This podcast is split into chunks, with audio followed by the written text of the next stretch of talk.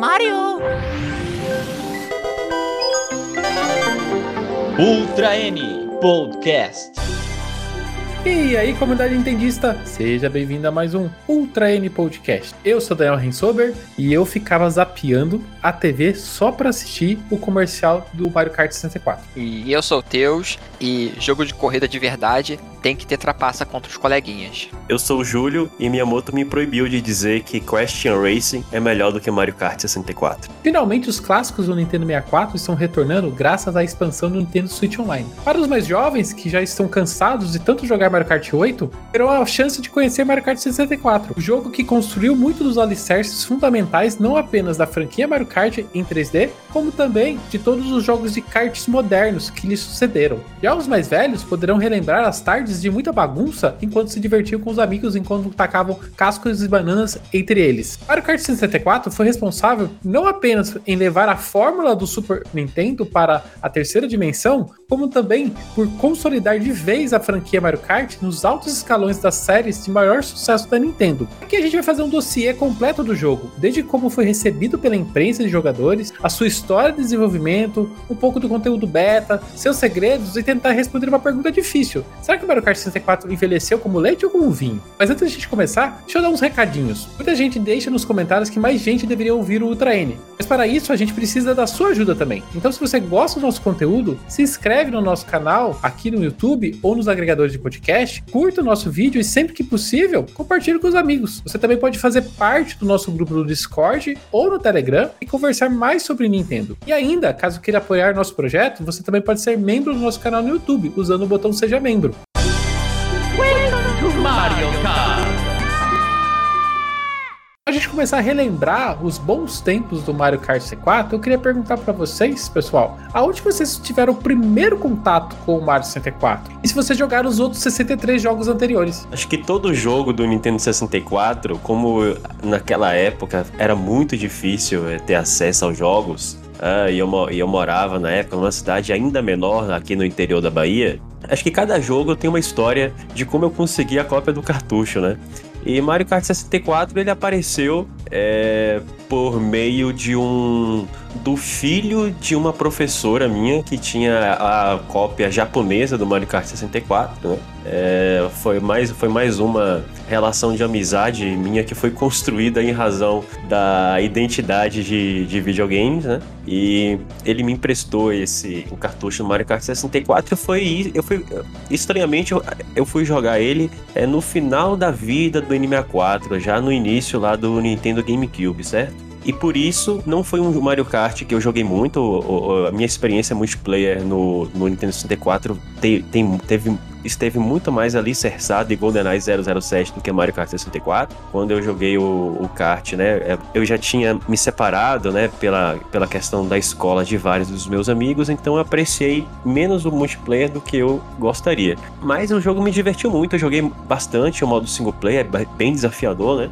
Comigo a experiência foi meio di- bem diferente. Eu conheci na casa de um primo, só que não foi no 64. A gente conheceu por causa de um emulador. Aí a gente jogando lá, dava o nosso jeito de conseguir jogar duas pessoas no teclado. Era, era uma coisa absurda que tipo, conseguir Computador fazer. apitando.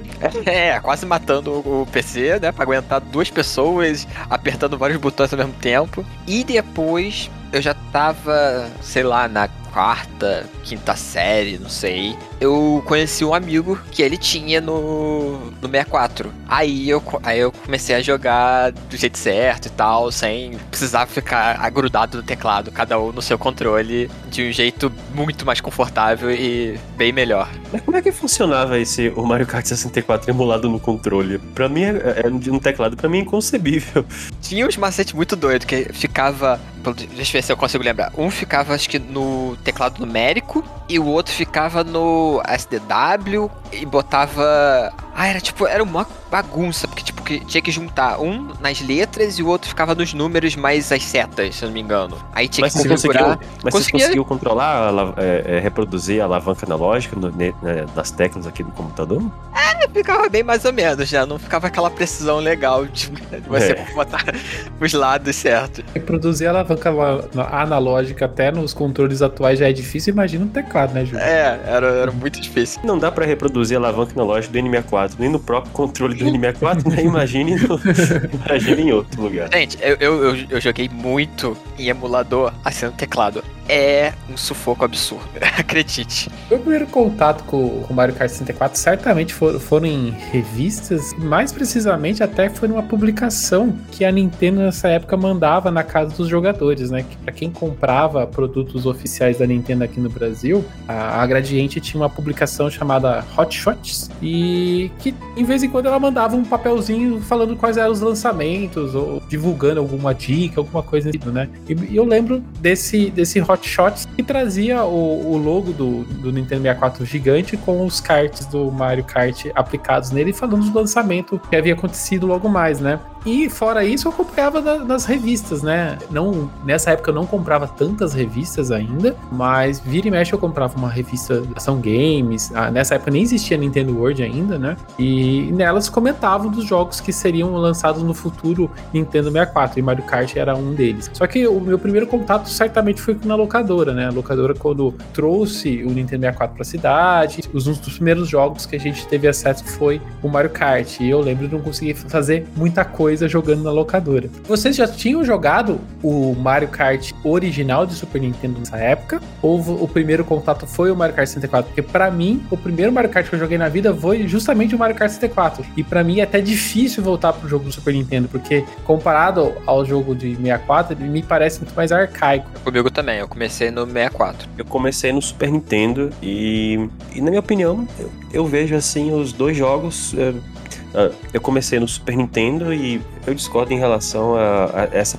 Quer dizer, discordo não, eu não tenho a mesma percepção tua em relação a, a forma como o Super Mario Kart original envelheceu. Pra mim, envelheceu muito bem, assim, a jogabilidade é bacana, né? É, tem alguns sinaizinhos da idade, não é todo mundo que tolera o mod 7 no século XXI, mas eu acho um jogo bem, bem legal ainda. Mas falar de Super Mario Kart é papo pra outro cast. O papo de hoje é Mario Kart 64. E Mario Kart 64 mantém a essência da jogabilidade clássica desse jogo original que o Júlio tá falando, pra Super Nintendo. Aqui você pode acelerar, frear e saltar. Mas a introdução da alavanca analógica fez com que o controle do kart fosse sensível à pressão. Quanto mais inclinado a alavanca estiver, mais o kart irá responder. Paralelo a isso, a derrapagem ganhou um enorme destaque. Pode-se ganhar um pequeno turbo por drift, que é executado saltando e movendo a alavanca da esquerda para a direita por três vezes. É um diferencial muito grande para a franquia Mario Kart, né? A, a introdução dos turbos, quanto com o passar dos anos, é uma forma de jogabilidade muito própria do Mario Kart, foi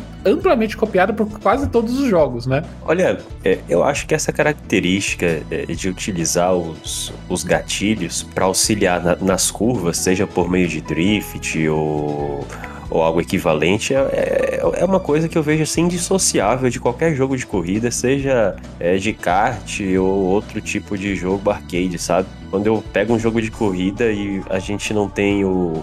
e, e os, e os gatilhos não servem para uma função assim, eu realmente acho que o jogo tá faltando alguma coisa.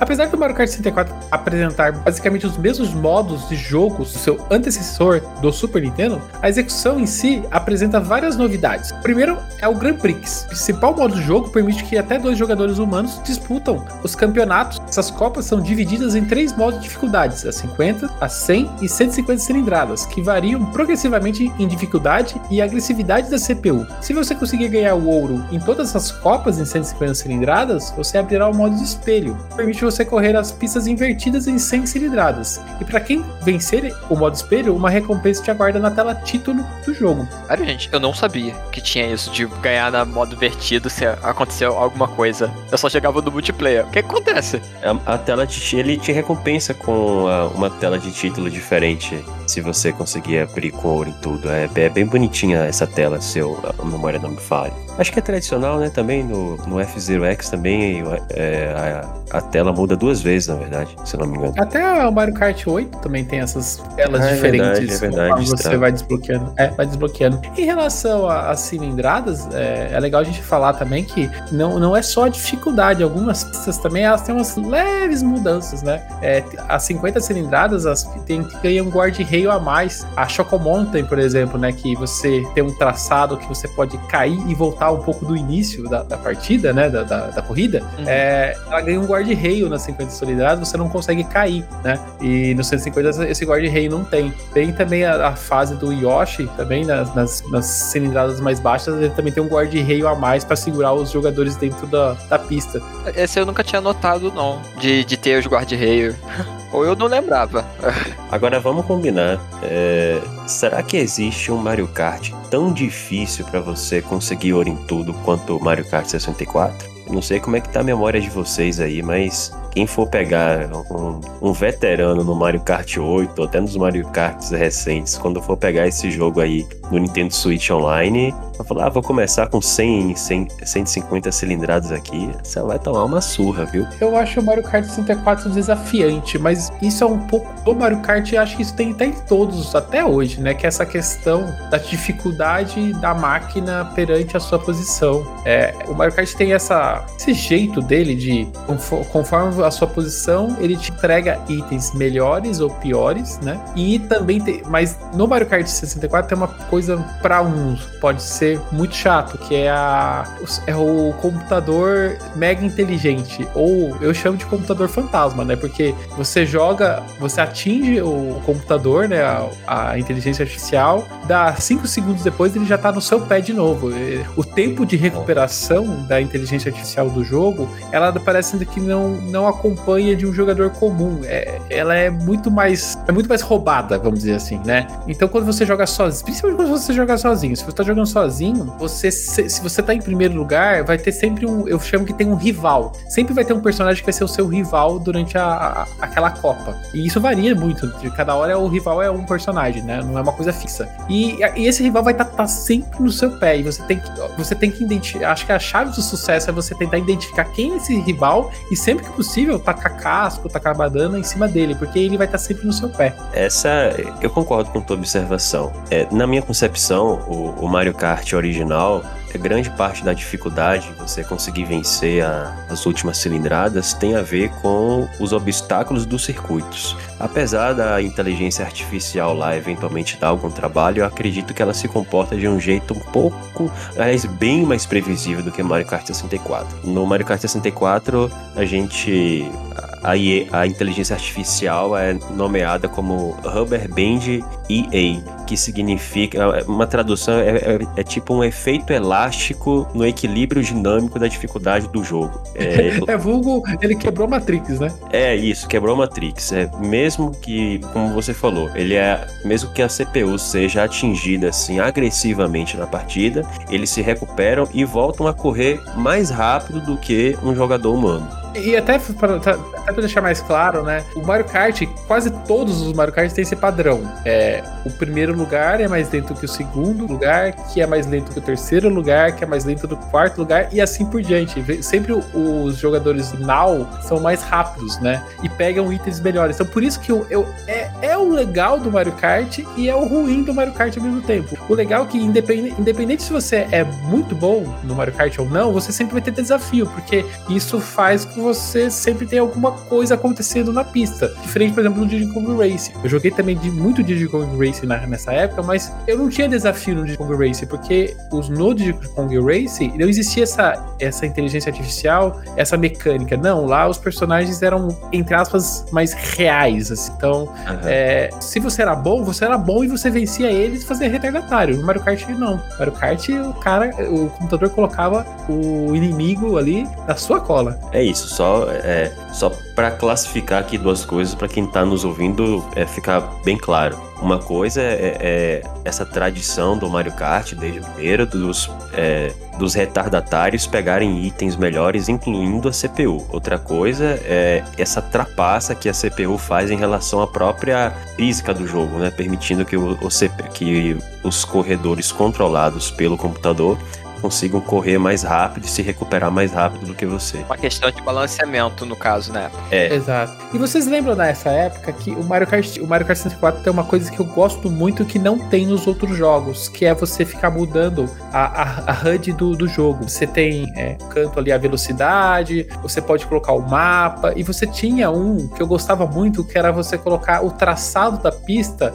em forma de um quadrado em volta da, da tela. Vocês lembram disso? E ficava o quadradinho, a cabecinha dos personagens e ele- eles andando até completar a volta completa. Quando você Uhum. coloca dessa forma, fica muito visível esse tipo de comportamento, de como o- a inteligência artificial, como os últimos personagens correm mais que os outros personagens. Você vê visualmente falando como eles eles estão voando dentro da sabe? Então, é- é- eu gosto muito dessa função de mapa e depois arrancaram isso de mais os Mario Karts mais atuais. boa memória, não, não lembrava dessa, desse recurso, não. Uma coisa que até hoje me dói é terem arrancado o Mission Mode que surgiu no DS e não ter retornado até hoje. Isso aí é história pra outra coisa. Eu adoro as missions mode de qualquer jogo. Até do Smash Bros. Uhum. era a parte que eu mais gostava. Que na verdade do Smash Bros. eram os eventos, né? Uhum. E eu tenho saudades dos eventos. Mas também, como o Júlio falou, isso é papo para outros caches, né? É, voltando pra, pra aqui pro Mario Kart, nos modos de jogo, então a gente falou bastante do Grand Prix. Ah, uma coisa que eu, que eu queria falar, Júlio, que você perguntou, né, da dificuldade. Eu jogava Mario Kart muito com meu irmão. E uma dica que eu dou pro pessoal é tentar jogar com dois personagens, né? Jogar com dois jogadores. Por quê? Porque quando você tem dois jogadores, você vai ter menos jogadores de inteligência artificial Hum. na partida. E você consegue, se você estiver jogando de forma mais colaborativa, você consegue a ajuda do amigo para segurar um pouco o computador para trás, sabe? Com isso, você fica mais fácil de você vencer as copas. Então, você tem dois jogadores que estão focados em, em acertar esse rival da, da pista, fica mais fácil de você vencer. Então, é uma dica que eu dou para quem vai começar agora no Mario Kart 64. Joga de dois jogadores, fica, fica mais fácil a- as pistas. Tem que ser com amigo amigo, não igual comigo, que era eu e meu amigo, só que cada um querendo se matar. É isso que eu ia falar. Se você quer ajuda pra poder desbloquear o, é, o- a, a tela de título extra no Mario Kart 64, não chame, não conte comigo e com o Teus, que a gente vai detonar teu jogo. Deve ser por isso que, que eu não sabia dessa tela secreta. Chama o Daniel. O Daniel é bonzinho, ó. Tem uma auréola em cima da cabeça dele. Eu sou bonzinho. É, é que que tem mais uma questão nesse jogo, gente. Se vocês não se, não se ajudarem, nesse Mario Kart tem tela de game over. Se você não chega nas quatro Uhum. primeiras posições, você não passa pra próxima pista. Então não adianta também se ficar se matando entre os amiguinhos. Se você fica pra trás, você tem que jogar de novo a mesma pista. Então é, é bom se ajudar nesse jogo. Inclusive pra não ver a cena mais violenta do Mario Kart, né? Que é a premiação do, do quarto lugar, que tem aquele carrinho bomba que vai lá e ele detona no- no, Icônico essa parte. Mas pra gente falar aqui dos outros modos de jogos, né? A gente tem o Time Trials, que é uma disputa de tempo contra o computador, que é bastante clássico em todos os jogos de corrida. Vocês, vocês usavam esse modo? Eu sempre achava esse o modo mais sem graça. Eu nunca curti. Eu sempre ignoro. Em todos Ah, os eu Mario- gosto. Eu gosto, é, porque eu acho que o, o Time Trial ele ficou especialmente interessante em Mario Kart a partir é, desse jogo, porque o, a inclusão do Drift, ele é, realmente, assim, separa o joio do trigo em termos de habilidade, sabe? É, então eu acho que ficou bacana. Eu, eu usei bastante Time Trial na época do Nintendo 64. Infelizmente eu não tenho mais o, o mesmo memory card da época para eu comparar meus recordes da década de 90 com Uhum. agora no Nintendo Switch Online. Mas de Ele repente. não gravava no cartucho, ô Júlio? Eu não, eu não lembrava disso. Eu acho, eu acho que o Time Trial ele gravava pra- pra você podia colocar o seu, os seus recordes e o Ghost no memory pack e transferir pra. é, sabe, pra você comparar com os recordes de uma do seu amigo. Eu tenho essa, eu queria eu, eu a confirmar isso aí, se minha memória tá me traindo, mas eu acho que eu fiz isso na época. Inclusive ocupava, ocu- ocupava praticamente o memory card todo. Você tá ouvindo a gente? Deixa nos comentários aí se você lembra disso. Deixa nos comentários que a gente não se recorda mais, tá bom? Mas outro, acho que o, o modo mais clássico dessa época é o modo Versus, que é justamente o modo onde a gente colocava até quatro jogadores humanos. Você escolhia a pista e saía jogando casco de tartaruga na cabeça de todo mundo, né? Acho que esse é o mais que o pessoal mais jogou nessa época, porque o diferencial do Nintendo 64 era justamente a questão de quatro jogadores, né? Você você juntar as pessoas, os amigos trazerem os seus próprios controles para sua casa e fazer a disputa, era muito legal. A performance do Nintendo 64, como vamos dizer, não era tão boa quanto, quanto era na nossa imaginação, né? Quando você jogava no modo, no modo com mais jogadores, recursos da, da pista acabavam sumindo, né? O gráfico ficava, ficava ainda mais simples, mas do ponto de vista de diversão era 100%. E honestamente, em comparação a outros jogos multiplayer do Nintendo 64, que a gente tem excelentes memórias, como GoldenEye 007 e Perfect Dark, a performance de Mario Kart 64 é, é surpreendente, sabe? Em, em, termos de, pelo menos, de estabilidade de taxa de quadros. Eu acho que o, modo de quatro jogadores dele é mais estável que o, o modo de quatro jogadores que, do Mario Kart Wii. E quando é que a gente vai marcar nossas partidas no Nintendo Switch Online de Mario Kart 64? Tá combinadíssima já. Pessoal, e o modo batalha? Eu sempre achei o modo batalha a coisa mais chata do Mario Kart, porque eu, eu não, pra mim não faz muito sentido você é, ver a tela dos seus, dos seus amigos correndo atrás de você, sabe? Eu nunca me diverti muito no modo batalha. Eu achava mais ou menos. Era só quando eu cansava de ficar na corrida, aí, ah, vamos jogar aqui uma partidinha ou outra, só pra dar uma brincar, brincar um pouquinho, só pra descansar e depois voltar pra corrida normal. É sempre. Não é o favorito, mas também não achava ruim. Ah, honestamente, eu acho que o modo batalha dos primeiros Mario Kart eram muito bons, incluindo do original e especialmente o Mario Kart 64. Eu acredito que atualmente ele decaiu bastante em qualidade apesar é, dos esforços no Deluxe do, do Nintendo Switch ter revisado as grandíssimas falhas da versão original do modo Battle no, no Wii U. Nem, Mas... existe modo Battle não dá nem pra julgar que existia modo Battle lá. É, mas sabe o que é mais engraçado? É, tem gente, eu inclusive, eu já joguei Mario Kart 64 nesses termos, sabe? É, é colocar a pista e, e, e, usar uma pista convencional pra, pra tentar se matar, sabe? Usando item e tal, e ignorar corrida. Engraçado é que quando a Nintendo foi fazer isso, ninguém gostou. Mas acho que todo mundo já jogou Mario Kart tentando fazer isso.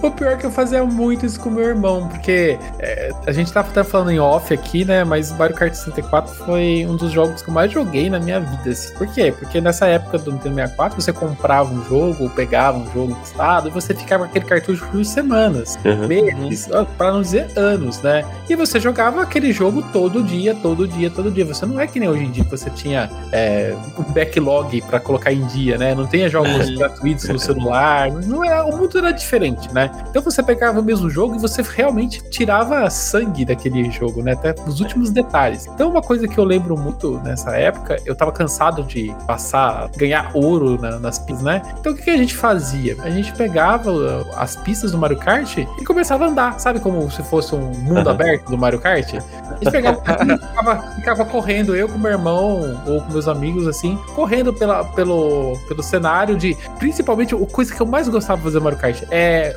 pista ao contrário, que só o Mario Kart Tour que me entregou isso de forma legal. É você correr de trás para frente. E o Mario Kart 64 fazia muito isso, tentando jogar de trás para frente. Era engraçado, porque os, os bichos vinham de frente com você, os itens caíam na sua cabeça, você pegava item bom para jogar nos inimigos, então era muito engraçado fazer isso. Principalmente a pista da, da, da princesa, porque a pista da princesa, para quem. Imagino que todo mundo já tenha até visto, né? Tem a, o castelo da princesa. E você tem um caminho para você ir no, no, castelo. E era legal você ficar andando na frente do castelo, comparar o castelo que tem no Mario Kart com o castelo que tem no Mario 64. Era muito divertido. Essa sensação de explorar pela primeira vez o mundo em três dimensões, ela é assim irreproduzível, né? Acho que quem viveu essa época aí Sim. viveu e vai guardar para sempre a, as experiências do, dos primeiros contatos explorando um, um ambiente 3D mesmo.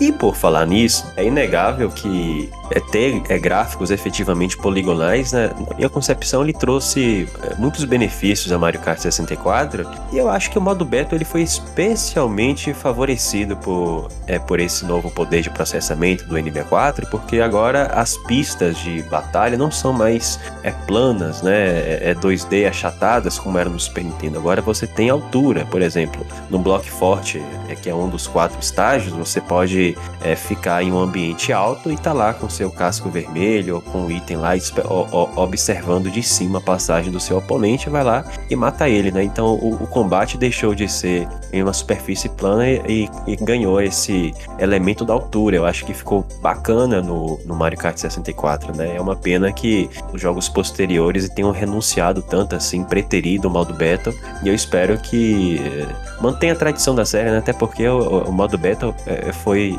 onde o Mario Kart surgiu, né? Ele surgiu como um, modo beta, depois incluiu o mo- o modo single player, eu acho que precisa ser mais valorizado. E por falar nisso, vocês já imaginaram Battle Royale de Mario Kart, né? É, é a, é a grande. É, a, é o gran- grande clichê. Você tá falando de um jogo, já imaginou o Battle Royale desse jogo? Ah, já imaginou esse jogo em mundo aberto? Mas vamos lá. E, e Battle Royale de Mario Kart? Será que seria? Será que daria bom o modo rejuvenescer o modo beta com isso aí? Talvez no uma atualização do Switch Online pra eles botarem Super Mario Kart, Super Mario Kart 99. Não sei se teve- tem que- teria que ter muito uma pista muito grande, né, Júlio? Muito grande e, e muito jogador junto. Não sei se o, o online da Nintendo tá preparado pra tudo isso, né? Mario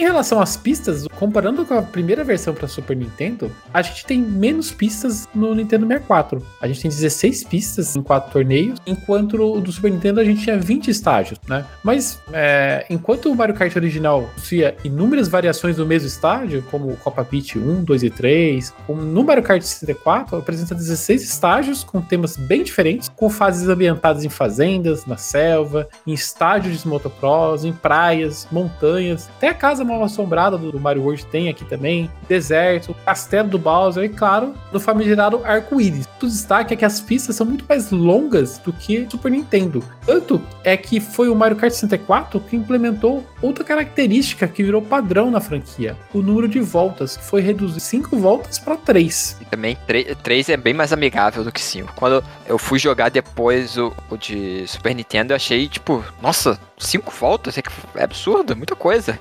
E tem pistas aqui no Mario Kart 64 que são extremamente longas, né? A própria pista do, do arco-íris, né? A Rainbow Road, ela parece que não vai terminar nunca mais aquela, aquela fase.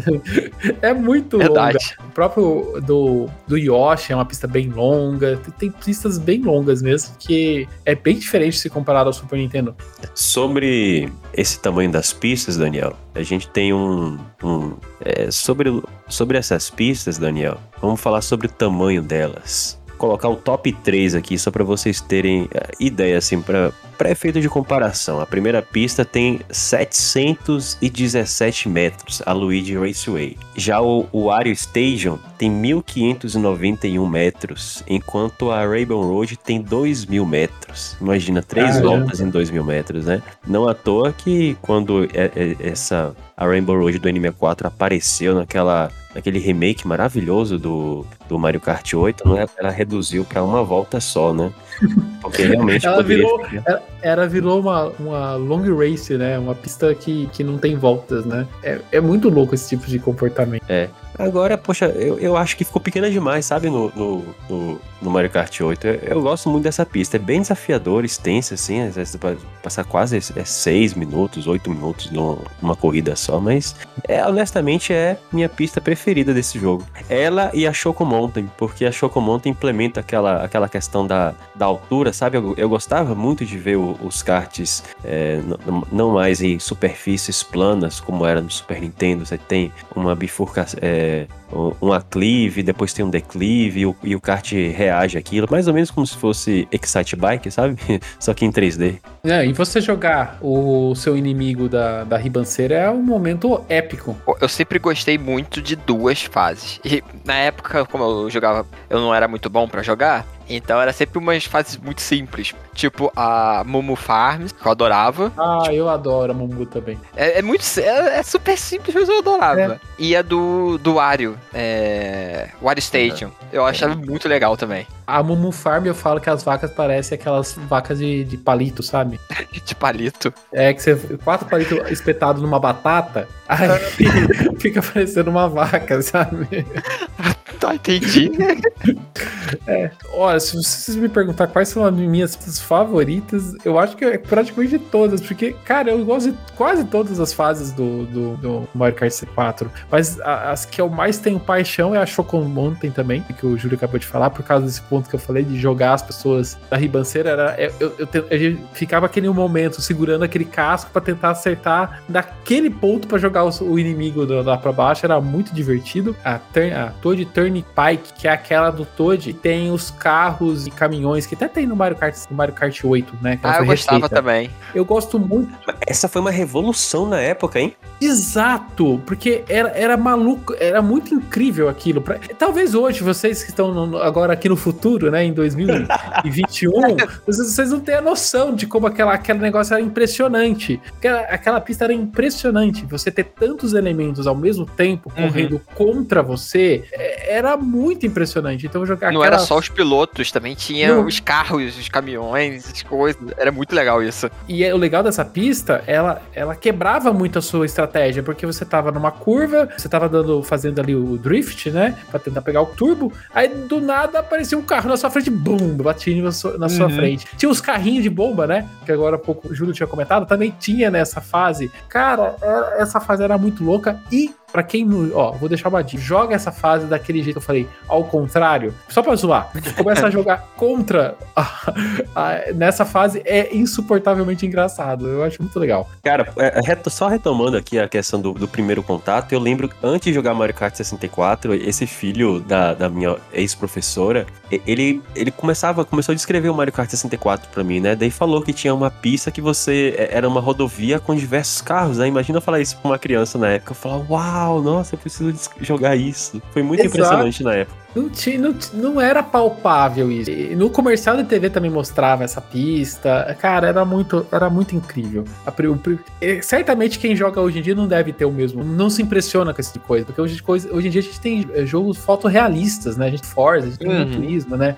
Naquela época a gente não tinha nada disso. É, ver aqueles, aquelas, aqueles cubos gigantes, que aqueles caminhões eram basicamente cubos gigantes, né? Era muito impressionante. E até a pista refeita no 28, ela não, ela não tem o mesmo sentimento, ela não transmite a mesma coisa, ela não tem o mesmo desafio. Então, essa pista é muito marcante. Outra pista que é extremamente marcante pra mim, e eu acho ela maravilhosa, é a pista DAPT, que é a Royal Raceway. Também foi refeita, ela é maravilhosa no, Uhum. no Mario Kart 8 também. Ela já era maravilho- maravilhosa aqui. E ela é uma pista muito complexa, né? Porque ela cruza por, por ela mesma, né? Porque tem aquela rampa. Ela, o Júlio também comentou agora há pouco da questão dos, dos níveis, né? Ela é uma Uhum. pista que sobe muito alto, você dá aquele pulo por cima. E só que o que eu, o que eu tenho muito apreço nessa pista é porque eu ficava brincando com meu irmão de tentar cortar caminho pelo turbo. Como que a gente faz, tentava fazer, né? É pelo turbo, você quando você vai, você cai na frente, na, na frente do castelo, né? O que a gente tentava fazer? A gente tentava fazer um, um zerinho no turbo pra a gente ir pra esquerda, pra tentar já cair no, no final da pista. Tinha muito pou- pouquíssimas vezes que isso funcionava, mas a brincadeira era justamente essa, é tentar fazer bugar o jogo pra tentar cair lá na frente.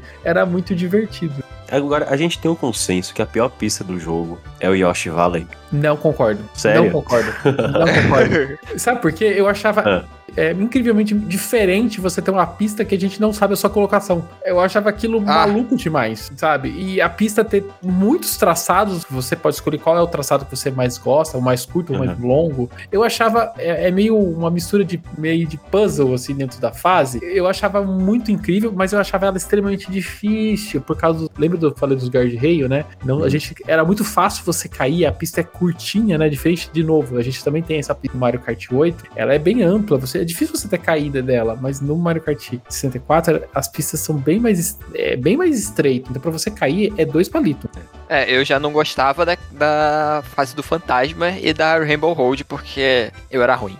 A fase do fantasma era muito complicado, porque as, as curvas eram em L, né? Você tinha, que É. fazer, aí você tinha que fazer quase um zerinho ali pra você conseguir fazer a curva. Eu também não gostava. E outra que me incomodava é a pista do pinguim. Aqueles malditos pinguim que ficam se jogando na sua frente é um inferno. Ah, sério? Nossa.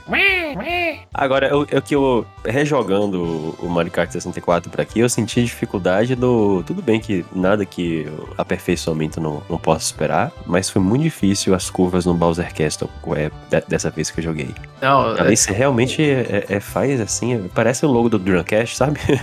O, o Mario Kart 64 ele tem umas, umas curvas que você tem que usar o, o B e o, e o R pra conseguir virar, parece. Você tem que vir- é, são bem complexas, assim, essa, essa- essas curvas dele. São curvas bem fechadas. Ah, Essa do Bowser que você comentou tem as curvas fechadas e tem aquele looping, né, do, do castelo pra você subir as escadarias também. Você vai Aham. batendo sempre, é bem complexo. Mas a pista que eu mais gosto, e até hoje nunca foi refeita, é o Wario Stadium, que eu acho ela maravilhosa, gigantesca. É aqueles Uhum. pulos, né, que tem, aquelas rampas, ela é muito legal. Mas por que, que eu gosto tanto dela? É de novo aquela, aquela mecânica de você poder jogar o jogador pra baixo, de volta pista, né? Ele tem uma rampa gigantesca, eh, que você tem que dar, você dá um pulo por cima da pista, e a brincadeira minha era tentar acertar o computador, acertar meu irmão e fazer ele cair lá pra baixo, e tendo que dar uma, uma volta muito grande pra voltar, né, na, na, na altura de novo da Eu acho que isso é uma mecânica que o Mario Kart nunca mais repetiu, sério, você conseguir derrubar o jogador e ele ter que refazer a pista. É uma mecânica que tem no Mario Kart 64 que é extremamente divertida, mas que não existe mais.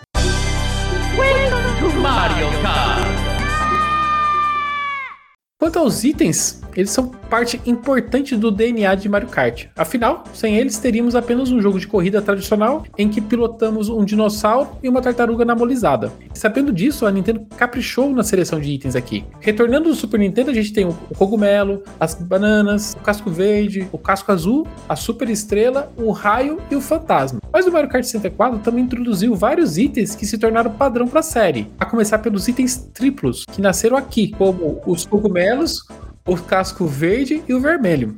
Outro item original desse Mario Kart é o Super Cogumelo, que permite que vários aumentos de ve- velocidade seguidos, e ainda o cacho de banana, que coloca até 5 bananas atrás de você. É, sobre essa questão das, das bananas, é, os desenvolvedores de Mario Kart 64 contam história é, interessante, porque no Super Nintendo, ao que parece, por causa da memória do jogo, é, você poderia ter no máximo sete bananas, algo em torno de sete bananas ao longo da pista, de modo que se, se o computador ou seu amigo colocasse é, um número superior a isso, uma banana seria apagada do circuito e seria substituído pela nova. Então, no Mario Kart 64, o Nintendo 64, com seu altíssimo poder de processamento, consegue é, memorizar até 100 bananas. Então, eles quiseram extrava- extravasar aí e colocaram esse item aí com até 5 bananas. Uma coisa também que eu gosto muito do Mario Kart 64 e é uma reclamação que eu tenho nos Mario Karts mais recentes é essa questão do item sumir da pista. No Mario Kart 64 você jogava um casco verde, uma banana e ela ficava até o final da partida. Então era muito fácil você cair nas suas próprias armadilhas. Nos Mario Karts mais recentes, eles não permanecem até o final da partida. Eles, eles com o tempo às vezes viram fumaça, eles somem da partida. Eu acho isso uma, uma coisa muito legal que tem no Mario Kart 64 que se perdeu. Tem certeza? Eu, eu tenho quase certeza que eu já passei no meu casco de banana. Você passa de novo. vezes. Você, você cai na- na- numa volta, na próxima volta ela já sumiu, entendeu? No Mario Kart 64 não, você, ela fica, ela permanece. Você colocou, ela fica lá até o final, até alguém cair. Outra coisa legal que não tem nos Mario Kart mais novos é o, a questão da banana, você consegue se recuperar. Se você cai na banana, se você ficar apertando A rapidinho, você consegue meio que tirar a banana de você. Essa coisa não existe mais nos atuais. Você pa- passa na banana e você já roda. Gostava dessa, dessa mecânica. E isso aqui tem um delay, né? É, é- é- eu também estranhei isso quando fui rejogar, que realmente minha memória não, eu não me recordava disso. Você é, passa pela banana, em vez do carro rodar imediatamente, ele, tem, ele continua andando e ele vai derrapar lá na frente, né? Então você tem, e fora o, isso tem essa, né? janela, né? Pra poder. O barulhinho dele, fiu, fiu, fiu, fiu, né? Tipo, é. É. muito engraçadinho. E também, a gente, só pra finalizar a questão dos itens, né? A gente pode esquecer também do Spine Shell, que todo mundo conhece aqui no Brasil como o casco azul. O casco que persegue o primeiro colocado e pode varrer tudo e todos que estiver no caminho. O bacana do Casca Azul é que ele nasceu com uma necessidade de performance do jogo, né? Porque é, quando vários personagens, quando, por exemplo, é, é, os oito personagens estão muito próximos, alinhados no, no Mario Kart 64, o, é muito difícil para o Nintendo 64 processar aquela a física de colisão entre setas simultâneas. Então, para essas situações, os desenvolvedores imaginaram um item, que ele, ele vai pelo cenário, descendo, é, na, na- descendo pelo cenário, é, é, interferindo em toda a corrida e chegando no primeiro colocado, justamente para você poder é, folgar o poder de processamento, sabe? Então você pode até observar isso no Mario Kart 64. Se tiver muita gente lá na frente, é, colidindo, batendo um no outro, o pessoal tudo junto, o computador vai em breve pegar um casca azul para poder melhorar aquela situação lá e, e dar folga pro, pro, pro processamento. Caramba, que legal. Muita da- muitas das criações da Nintendo, em termos de inventividade, surge com necessidade de contenção de, de recursos de, de, de hardware. né? Tem uma, uma, uma particularidade também no Mario 64, que, de novo, eu gosto muito do Mario Kart 64, tem umas particularidades que só tem nele, que é o raio. O, o- o- é muito engraçado o raio. Você usar o raio, deixar o personagem pequenininho, depois você vai lá e passa por cima dele e ele vira um Uhum. papel e faz aquele barulhinho assim, e atrasa muito o jogador. Era muito engraçado. Eu, eu- Adorava eu- pegar o raio pra fazer isso. Tinha que ficar atropelando todo mundo. E, e na fase do DK, que você pegava o raio, aí você tava naquela parte que tinha os cocos batendo nos jogadores, né? Você usava o raio, você saía da pista, aí já, o ra- ah, já virava papel. Cara, era muito engraçado essa. É uma pena, deveriam voltar com essas mecânicas. to Mario Kart.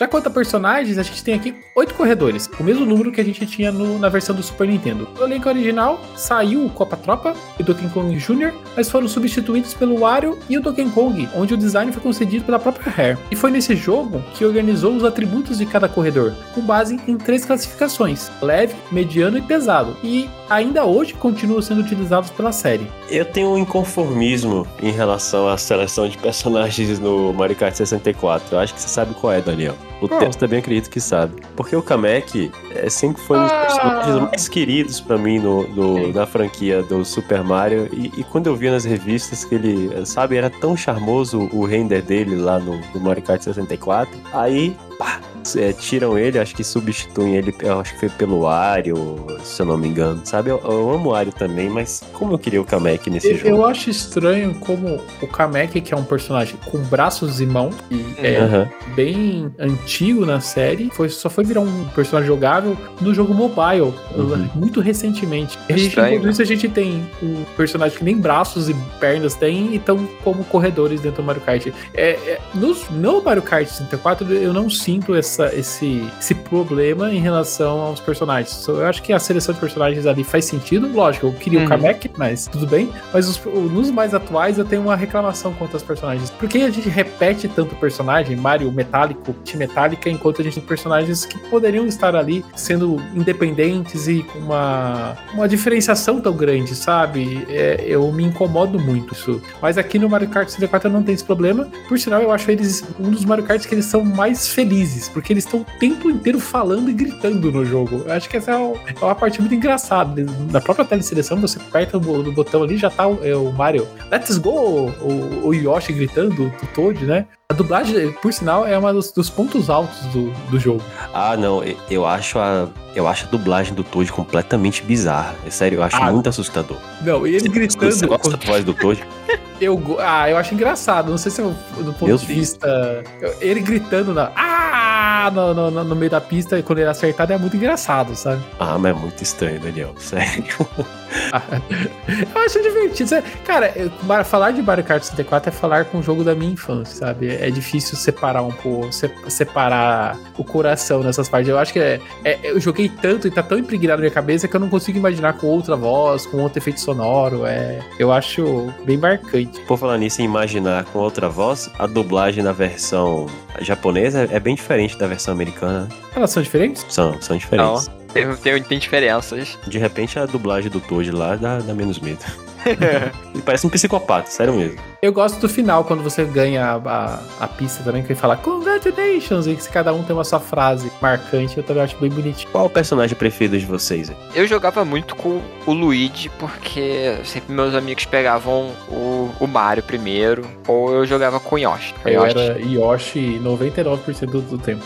Tinha uma coisa estranha nessa época, que era a questão do efeito sonoro. Quando você jogava de dois jogadores, só o primeiro jogador que tinha som. Vocês lembram disso? Não, não, não, Eu não não- lembro, não. É, era muito estranho. O Nintendo, o Nintendo 64, acho que ele não aguentava é, renderizar os, todos os barulhos da fase, né? Enquanto tá jogando de dois jogadores. Só o primeiro jogador que tinha efeito. O, o, o segundo jogador ficava meio que mudo no, no, jogo. Nada acontecia com ele, tadinho. É, que estranho, porque eu até imaginava esse problema de canais de som no Nintendinho e no Super Nintendo, agora no N64, né? Será que não foi questão de design para não ficar aquela. Porque já joga multiplayer local de Mario Kart com, com quatro pessoas atualmente. Você não escuta nada do jogo. É, muito, é muita confusão. Tudo bem que o jogo é uma confusão bacana, só que eu acho em termos de efeito sonoro, acho que passa um pouco do limite.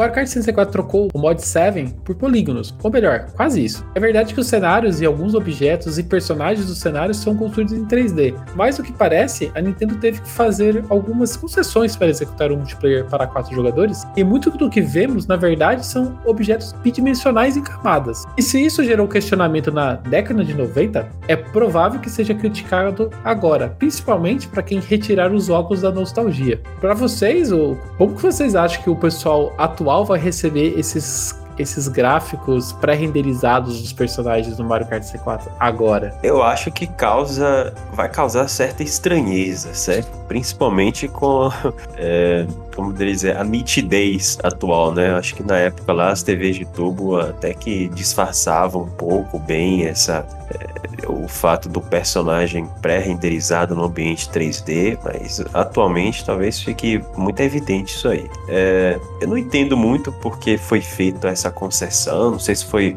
é, problema de orçamento, ou, ou porque foi o primeiro jogo do NBA4, porque Diddy Kong Race também tinha é multiplayer para quatro jogadores, né? Também tinha, e os personagens lá eram construídos em 3D. Tudo bem que já tinha se passado vários anos, já se tinha mais expertise em relação ao hardware e tal. Mas eu sempre achei um, um, um aspecto meio preocupante de Mario Kart 64, sabe? E eu, eu digo isso é, com uma pessoa que acha o, o fog do N64 um efeito absolutamente charmoso no jogo, mas eu acho que é, esse detalhe dos personagens realmente deixou algumas marcas desnecessárias na, na, na idade do jogo. Eu acho que é um pouco da época, porque a gente, nessa época, a questão dos gráficos pré-renderizados, assim, é, tava fazendo muito sucesso. Até essa, essa parte do. Acho que até podemos dizer que até essa parte do Mario Kart 64, ele estava muito em alta. E foi, acho que foi com o lançamento do Mario Kart 64 que essa tipo de discussão apareceu, né? Se, por que, que ele não foi feito em, realmente em gráficos 3D e tudo mais, né? Pra quando ele lançou, eu acho que eles, eles eram, funcionavam muito bem. É, talvez, sei lá, talvez a Nintendo tentou renderizar eles e eles não ficaram tão detalhados, eles não ficaram tão bonitinhos. Pode ser isso, porque, queira ou não, os, o, o 3D desses personagens, né, que são sprites, é bem detalhado, são bem bonitinhos, né? Sei lá, porque é um pouco da, do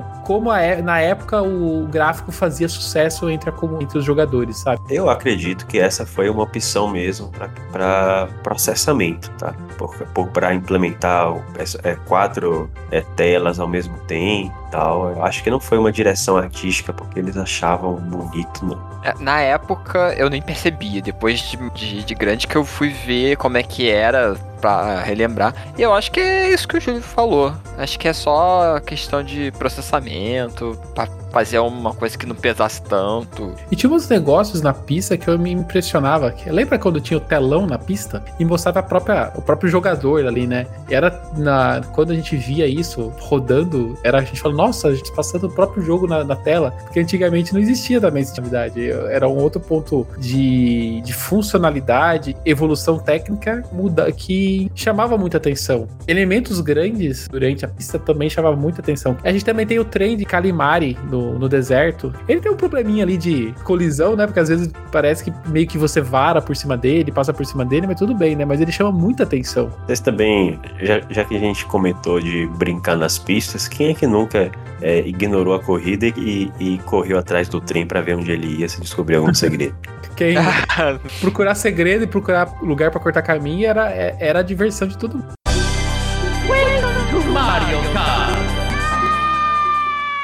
Quanto ao lançamento do Mario Kart, ele foi lançado 4 anos depois da versão original do Super Nintendo. No Japão, ele chegou no mesmo ano do lançamento do Nintendo 64, em 14 de dezembro de 96. Já na América do Norte, recebeu o jogo em 10 de fevereiro de 97, e a Europa só foi receber ele com atraso de quase 6 meses, em 24 de junho de 97. Mas uma curiosidade em relação ao lançamento, o Mario Kart 64 também foi lançado na China, mas apenas em 17 de novembro de 2003, no aparelho chamado EQ Player, um console baseado no Nintendo 64. Apesar de ter sido lançado em um console que vendeu menos do Super Nintendo, o Mario Kart 64 vendeu ainda melhor que o seu antecessor. Você sabia que ele é o segundo jogo mais vendido do Nintendo 64? No total, ele alcançou a marca de 9 milhões 870 mil unidades vendidas, atrás apenas de Super Mario 64 e à frente de outros grandes sucessos da época, como GoldenEye 007 ou o Zelda Ocarina of Time, que ficou em quarta colocação. No Japão, território onde o Nintendo 64 vendeu menos, o Mario Kart 64 chegou à marca de 2 milhões e 600 mil unidades, sendo o jogo mais vendido do console na Terra do Sol Nascente. Eu acredito que comparar o, o PlayStation e Nintendo 64 é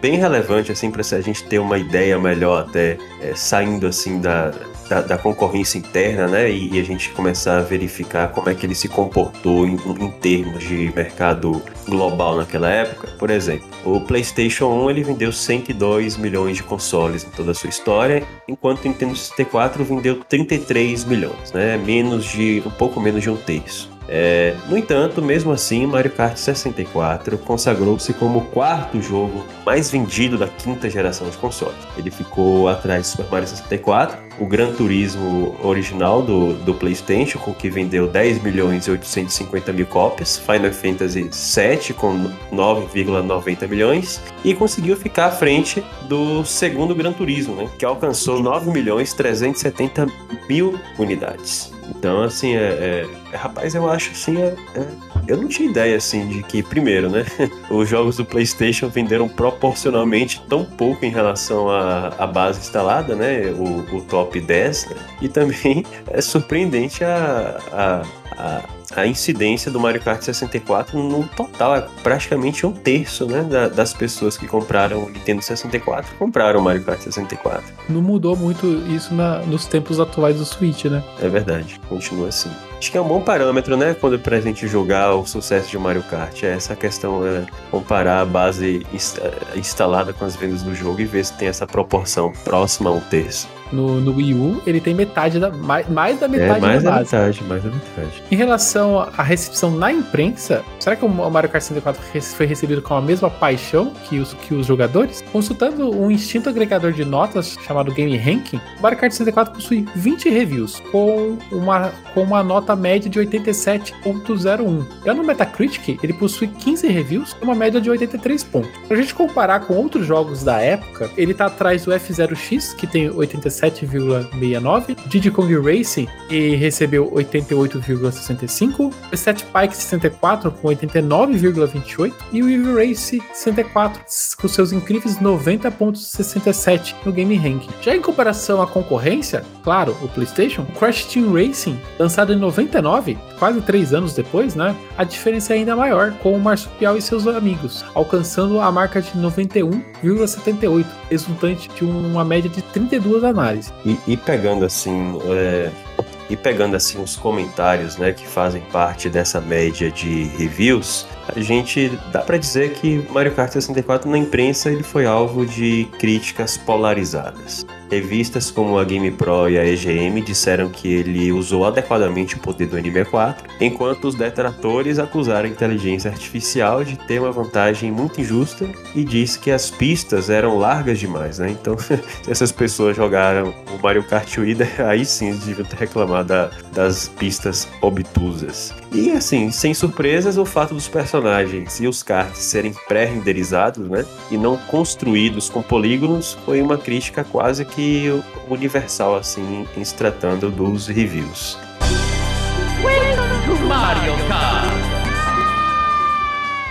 O Kart 64 foi desenvolvido internamente por um time de veteranos da Nintendo Entertainment Analysis and Development Zero One, é popularmente conhecido como Nintendo IED muitos dos quais ainda hoje continuam diretamente responsáveis pelo desenvolvimento dos novos jogos da série. Ele foi produzido por ninguém mais, ninguém menos que o próprio Shigeru Miyamoto, que dispensa apresentações, né? Já a direção ficou a cargo do Hideki Kono, que trabalha na Nintendo desde abril de 86 e já havia sido responsável por dirigir o primeiro Mario Kart, ao lado de Tadashi Shigeyama. À exceção de Double Dash, Kono esteve envolvido com todos os demais jogos da, da série Mario Kart para consoles até o momento, incluindo também o Mario Kart Tour, tendo dirigido também outros jogos de sucesso, como o Luigi's Mansion original. A direção visual ficou a cargo do Tadashi Shigeyama, que trabalha na Nintendo desde 83 até o momento. Além do Mario Kart 64, ele dirigiu o Zelda 2, o Pilot Wings e o F-Zero X. Como produtor, seus trabalhos mais recentes foram Star Fox Zero, o Star Fox Guard e o Tank Troopers. Já o Masato Kimura foi programador-chefe do Mario Kart 64. Seu primeiro trabalho conhecido na Big N foi o F-Zero original de Super Nintendo e desde então trabalha em vários jogos de corrida, como o Stunt Race FX, o Mario Kart 7, o 8 e também o 8 Deluxe. E finalmente, o programador da física ficou a cargo do Kenji Yamamoto, velho conhecido dos fãs de Metroid, não é mesmo? Acontece que não é mesmo não, viu? Porque a Nintendo ela, ela tem dois Kenji Yamamoto. Tem máquina de clones lá? Rapaz, deve ter, viu? A pessoa, o clone do Miyamoto, a gente deve ter um exército de clones do Miyamoto aí, né? Só pra aguardar. Mas enfim, ela tem é, dois Kenji Yamamoto. O primeiro, né, é, é, o mais famoso, né? O consagrado compositor da franquia Metroid. E tem esse programador. Também é conhecido por seus trabalhos de engenharia na franquia Mario Kart, mas também, por exemplo, em Pokémon Station e nos remasters de Wind Waker e Twilight Princess, mais recentemente também em Arps. Sabe o que é mais engraçado em relação a Kenji Yamamoto? Acho que deve ser tipo o João da Silva lá do Japão, porque se eu não me engano... Maria Sabe? Aparecida? É. Porque, se eu não me engano, o compositor dos animes de Dragon Ball também se chama Kenji Yamamoto. Boa. E pra gente encerrar esse time de primeira linha, a gente também tem o Tamaoki Kuruomi, da Nintendo desde 91. Foi responsável pelo character design de Mario Kart 64. O primeiro jogo foi o A Link to the Past. E depois trabalhou como designer de efeitos e personagens em jogos como Ocarina of Time, Majora's Mask, Pikmin e até em Evil Race Blue Storm. Mario Kart! E dando continuidade à história de desenvolvimento, a gente sabe que grande parte da transição dos jogos 2D para os jogos 3D foi executada pela Nintendo, que investiu muito tempo e incumbiu as suas melhores mentes criativas para pensar em como suas franquias poderiam funcionar em três dimensões e usar a alavanca analógica do Nintendo 64. Foi assim com Mario, com Zelda e foi também com Mario Kart. Apesar de que a transição para o 3D de Mario Kart não parecer tão revolucionária quanto foi a de Ocarina of Time, Shigeru Miyamoto disse que, na condição de produtor, ele quis que Mario Kart 64 preservasse a maioria dos elementos do seu antecessor do Super Nintendo e que a equipe de desenvolvimento se concentrasse aqui, aspas, olha como Miyamoto se manifesta de um jeito todo profético mudar aquilo que o jogador não consegue ver. E nesse sentido, Miyamoto disse que um dos principais desafios de Mario Kart 64 foi a implementação do icônico modo de quatro jogadores simultâneos. Segundo o nosso mestre, uma das suas preocupações foi equilibrar a resolução e a taxa de quadros, porque quando se divide a tela, cada uma das perspectivas precisa fazer seus próprios cálculos 3D, o que significa quatro vezes mais capacidade de processamento. Por isso que era só possível no nosso Ultra 64. No Ultra 64. e ele disse que quando ele fez essa exigência para os programadores, esses homens sem fé disseram que isso seria impossível, né? Mas nada como usar o chicote tinha nos programadores da Nintendo. e, e, enfim, graças ao poder e à velocidade do hardware do Nintendo 64, Miyamoto garante que eles conseguiram executar esse modo sem muito estresse. Agora, uma das histórias que eu acho assim mais curiosíssima em relação ao desenvolvimento é como é que a Nintendo começou a imaginar transportar a jogabilidade do D-pad para alavanca analógica na franquia Mario Kart. Você acha que isso foi simples? É bom você pensar de novo. Sabe, acho que todo mundo aqui na infância já teve aqueles carrinhos controlados por controle remoto que você usa uma alavanca, né? Na minha época, ter a gente tinha, a gente tinha vontade de ter, a gente só namorava pelo comercial da TV. É verdade, às vezes eu confundo a fantasia e a realidade. É, Não, eu, na verdade, a gente tinha aqueles mais simples, que lembra que tinha duas alavancas, uma ia para pra frente. A frente e trás e a outra virava a roda pros lados, né? Isso, que era aquela- aquele controle Uhum. extremamente duro. É, é esse que a gente tinha que era o, o mais em conta, mas era e ainda era cara. É, mas é, lá no Japão, né, provavelmente o, o, o, não- o, o Kono provavelmente teve uma infância muito mais abastada do que a nossa, né? É. Então é o seguinte, na experiência dele nesse carrinho de controle remoto, rapaz, eu acho que é, para eu pensar como transportar essa jogabilidade, a gente precisa comprar um monte de carrinho de controle remoto trazer aqui pra Nintendo, pra gente imaginar como é que vai, vai funcionar. Então ele, ele comprou de fato isso aí e começou a pesquisar os controles e a física do Mario Kart 64 a partir desses controles de, de, de carrinhos de controle remoto. E assim o primeiro protótipo de Mario Kart foi criado a partir desses estudos. No entanto, é que, é, segundo Kono também, esse primeiro protótipo de Mario Kart 64 é, ficou muito realista e de nicho. E para confirmar sua hipótese, né, é, o Kono ele pediu que algumas garotas japonesas experimentassem esse protótipo e constatou que da forma como estava era praticamente impossível para elas conseguirem jogar. Então esse protótipo ele foi ajustado e foi modificado de tal modo que pouco dessa primeira ideia pode ser encontrada no jogo final, que tiveram os controles modificados para aspas até que uma criança pudesse compreendê-los em 10 minutos ou menos. No entanto, também numa entrevista, o programador Kenji Yamamoto disse que o atrito e a aderência encontrada em Mario Kart 64 ainda é aquela do protótipo mais realista desse jogo, então ela subsistiu. Com relação às alterações em relação à jogabilidade do protótipo, Kono sentiu que Mario Kart 64 eh, poderia parecer muito superficial eh, se tivesse uma jogabilidade extremamente simplificada, né, que foi a, a, a primeira reação em relação à a, a jogabilidade mais realista do protótipo baseado em carrinhos de controle remoto. Então foi aí que surgiu a ideia de adicionar a mecânica dos mini turbos para servir como uma recompensa para os jogadores dedicados. O Kono disse que inicialmente os mini turbos seriam uma mecânica oculta, mas depois ela foi representada visualmente, né? Ganhou aquela mudança de cor e foi até explicada no manual do jogo. É engraçado quando você dá o drift no Mario Kart 64, aparece um monte de letra E, assim. Vocês lembram É. disso? É Não, muito Não, é lindo. um 3, não? Entendi. É um E ou é um 3? É, um- Eu sempre vi um, um E. Agora se Eu é um sempre 3, eu não sei. Qual é o desempate, Teus? É, é um E, é um 3 ou é um E? Pra mim era um E. Pra mim era um 3. E eu sempre fiquei na, na É uma confuso. comemoração, Júlio. E... Eu nunca entendi o motivo. Pode ser E, pode ser 3, eu não ia entender o motivo de ser um E ou 3. Eu sempre fiquei confuso com isso. Eu, eu, eu, na minha opinião, era um número 13 e, e na medida que você é, é, fizesse o movimento com a alavanca analógica, deveria ir pro 2 e deveria ir pro 1. Um. E eu nunca vi essa mudança visual. É, Só muito- mudava a cor.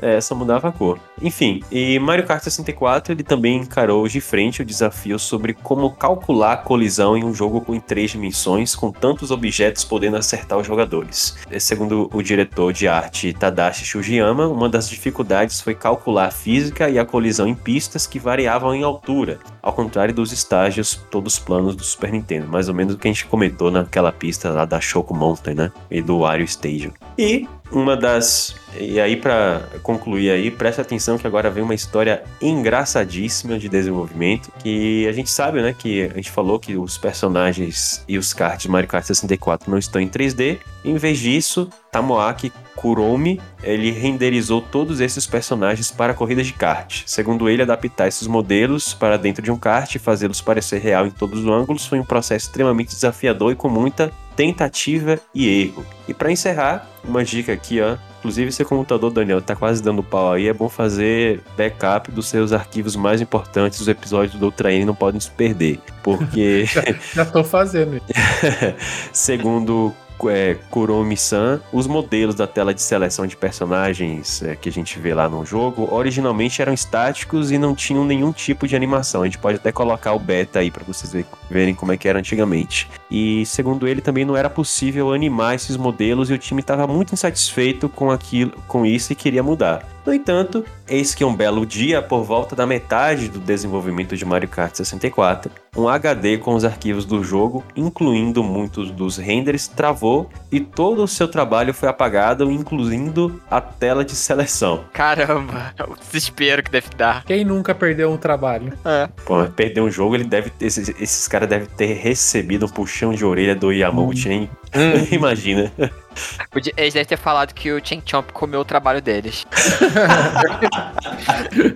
Quase isso, Teuto, quase isso, porque o, o diretor Hido- Hideki Kono disse em tom de brincadeira, é, "Pá, vocês não estavam querendo é, mudar a- as animações da tela de título? Parece que, aspas, parece que já foi decidido por nós. E, e então cerca, observe bem, cerca de 80% dos modelos dos personagens acabaram sendo feitos duas vezes. Enfim, então eles implementaram as animações na tela de personagem, na, tela de seleção de personagem. Sinal é uma característica muito bonitinha, né? De que a hora que você escolhe, ele faz aquela, aquela animação que você escolheu o personagem e fala com você. É bem bonito. Agora, pare pra pensar aí, se não fosse esse HD queimando, será que Mario Kart 64 teria sido jogo de lançamento ou da janela de lançamento do Nintendo 64? Eu acho bem provável, né? Por causa É. de. Ele, ele era o garoto propaganda da funcionalidade de quatro, de quatro controles, né? E no lançamento do, do, do Nintendo 64, a gente não teve nenhum jogo que usava essa função. Então é bem provável que, se não, não estivesse logo no primeiro, logo no lançamento, mas mais próximo do lançamento, com certeza ele aparecia. Ali no ano do lançamento já estaria, né? Pelo menos.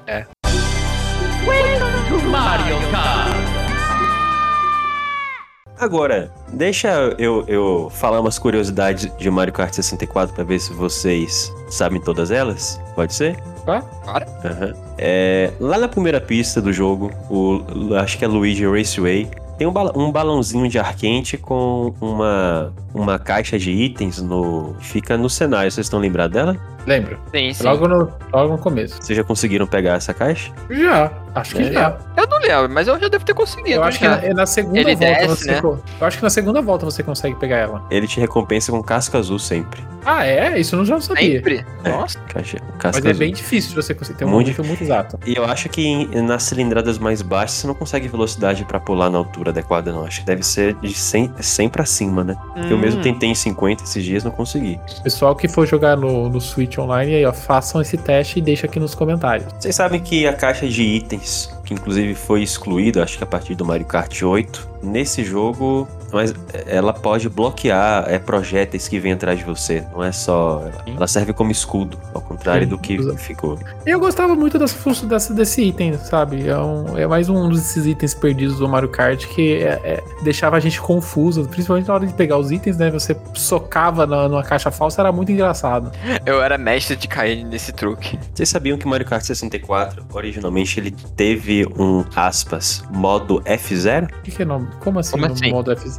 É que é, a gente, pe- pela, até pela equipe de desenvolvimento, a gente é, viu que tinha muita identidade da- das equipes de Mario Kart, Wave Race e F0, né? Inclusive Uhum. com a participação do Hideki Kono, o diretor. Ele tinha implementado o modo F0 que era pra você correr as pistas sem itens. Queria atrair os jogadores de F0 pro Mario Kart, ele achava que o, o fato de ter itens poderia afastar esse pessoal. Então colocou esse modo aí, só que depois, quando colocou nos testes, é, raramente as pessoas é, se interessavam pra jogar esse modo, sabe? Então, aí- Foi, foi aí que a, a série F0 começou a morrer.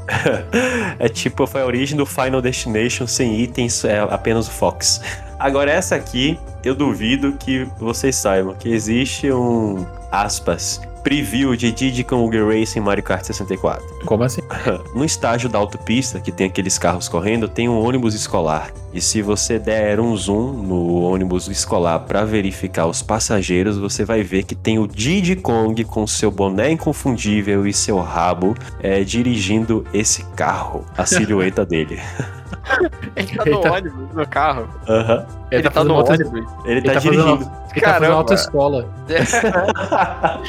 Com o, o Nintendo Leaks do ano, do, do ano passado, a gente sabe que existiu uma, um estágio de uma cidade que foi excluída, né, no, no jogo. E ela supostamente também era baseada na cidade daquela demo de Zelda 64. Legal. E agora, uma coisa que sempre me perturbou. No, no castelo do Bowser, você se lembra daquele Twomp que tá aprisionado? Lembro. Eu acho que aquilo é a coisa mais intrigante do, do Mario Kart 64. Pomp tá aprisionado? Não Ah, lembro. ele tá, tá atrás das grades, tá preso. Eu não lembro, não. É, eu fico imaginando o que, que colocou, o que, que o desenvolvedor tava na cabeça aí no. Entendeu? Um Eu É, só penso que é reaproveitamento de, de sprites pra diferenciar, porque não tem outra explicação.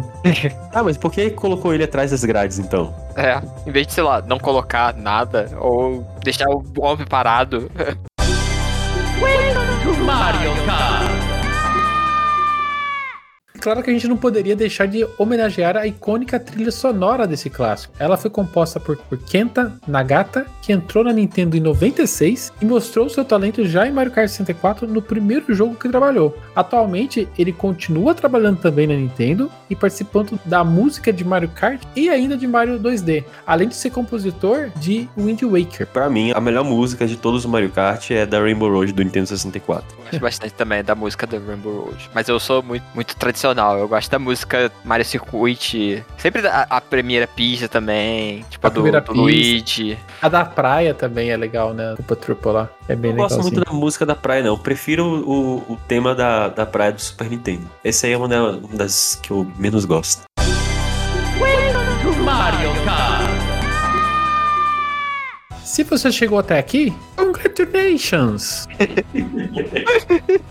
Independente de você gostar ou não de Mario Kart 64, a sua contribuição não só para a franquia, como também para a indústria de um modo geral é inegável, pois muitas das suas mecânicas são reproduzidas à exaustão até hoje. Outro ponto importante é que esse jogo foi responsável por consolidar não só a franquia, como também o próprio gênero, sendo que foi após ele que o conceito de corrida com itens passou a ser explorado na indústria. O Mario Kart 64 estabeleceu muitas das bases dos jogos de corridas em três dimensões, ainda que potenciais concorrentes tenham aprendido muito bem com ele. Mas chegou a hora do veredicto. Feitos históricos à parte, como você encara que o Mario Kart envelheceu? Ele envelheceu como leite ou como vinho? Visualmente, na minha memória, eu achava ele bem mais bonito. eu tomei um choque quando fui rever recentemente. E ah, eu, queria, eu queria ter o 64 pra ver como é que é a jogabilidade atualmente, porque eu não lembro mais. Mas eu imagino que deve ter ficado legalzinho. E vamos ver, tipo, a questão assim de música, eu acho, eu acho que ainda continua muito boa. As escolhas dos bonecos, né, dos personagens, pra ser o segundo jogo da série, eu acho muito bom. Eu acho que ele deu uma, uma envelhecida assim. Não é um vinho de primeira qualidade, mas tá uma. uma envelheceu bem até. Olha, eu acho que duas coisas que vão ajudar a disfarçar as marcas da idade de Mario Kart 64. Um vai ser, é, obviamente, a emulação em alta definição no do Nintendo Switch, né? É, Ao menos se usar o mesmo emulador que foi feito em, em Super Mario 64, espera-se coloque a resolução pelo menos em 720p. Já vai ser uma, um avanço bacana, bacana, principalmente para quem joga no Nintendo 64 com os problemas que tem o seu sinal de vídeo. E o segundo ponto é se você jogar ele na, no controle original do Nintendo 64, né, ou, ou melhor, nessa réplica que a Nintendo vai lançar agora para é, o Nintendo Switch Online, com certeza vai ser uma experiência bem mais agradável do que emulá-lo em, em controles tradicionais. Vou emular no PC igual eu fazia. É, não... Olha, se, se você jogar no teclado e no mouse, eu não tenho nem palavras para dizer. Deus é veio do futuro, né? É tipo, é tipo o, o, o Ocarina of Time, sabe? Que você, tem. Você tá com o Link criança lá, é, tá com uma garrafa de leite, daí você pega a Master Sword, passa sete anos, depois você bebe o leite de novo e vai jogar no teclado. É, mas enfim. É, eu acho que as pessoas que estão acostumadas né, com as partes técnicas de, estabelecidas é, pelos sucessores de, de, de Mario Kart, principalmente de Mario Kart 64, a partir de Double Dash, que colocou a taxa de frames do jogo em 60, né? E, e nesses visuais de altíssima resolução do, do Mario Kart 8, né? É, será necessário fazer um esforço, preparar seu espírito para aceitar a parte técnica do Mario Kart 64. Mas aqueles que se dispuserem a, a superar essas questões da idade vai poder sim pegar um jogo é, extremamente desafiador que é capaz de te proporcionar algumas experiências que o Mario Kart atualmente não, não talvez não te entregue tão bem, como por exemplo uma inteligência artificial bem justa, assim, que vai te dar um desafio. Gostando ou não, o desafio vai ser peculiar, vai ser diferente de tudo aquilo que os últimos Mario Kart entregaram. E eu, eu realmente recomendo que você prepare seu espírito para superar a parte técnica, porque nós estamos falando de um clássico absoluto. Eu não sei se eu consigo me colocar numa, pessoa que nunca jogou esse jogo, só conheceu, sei lá, Mario Kart na, na versão 8 e vai jogar essa versão 64, né? Não sei como que seria a cabeça dessa pessoa que tá vendo esses gráficos. É, para mim, é, sempre que eu volto Mario Kart 64 é nostalgia pura. É, é um aconchego ver aquilo lá. Não, eu não consigo olhar aquilo de, com uma visão de, nossa, como isso é datado. Eu consigo muito mais olhar como era a, essa época, sabe? Então, que, claro, claramente ele é datado para os tempos de hoje, mas quando eu vou, é, é eu revivo a época que eu joguei ele. E eu deixo a, a recomendação pro pessoal de ir de peito aberto para esse Mario Kart justamente por aqueles pontos que eu até falei durante o todo o cast, né? Tem coisas que existem nesse Mario Kart que não foram refeitas, que não foram replicadas dos outros Mario Kart. Então tem funcionalidades como o raio, essas, essas, essa forma de, de, de permanecer o item na pista que muda um pouco a mecânica, que tem uma dá uma diferença na, na, na sua experiência. E, então eu gostaria que fosse todo mundo que pudesse vai atrás desse Mario Kart e tenta se divertir, principalmente chamar um amigo para jogar em dois players no modo Grand Prix, que eu acho que é a melhor forma de, de se divertir com o Mario Kart 64. Mas e você? Qual foi o seu primeiro contato com Mario Kart 64? Jogou na época ou vai ter o seu primeiro contato agora no Nintendo Switch? Quer saber de você? Então deixa aqui embaixo nos comentários ou deixa também nas nossas redes sociais. É só você seguir o Ultra NPcast no Twitter, no Instagram ou no Facebook. Eu sou Daniel Rensober e você também pode me seguir lá no Twitter, na arroba Daniel Ren. E eu sou o Teus, vocês podem me encontrar no Twitter pela arroba JacksonTeus com underline no final. Eu sou o Júlio, estou no Twitter e Instagram pela arroba Júlio Rodrigo X. O Ultra N Podcast fica por aqui hoje. A gente se vê daqui 15 dias, até mais. Tchau. Falou.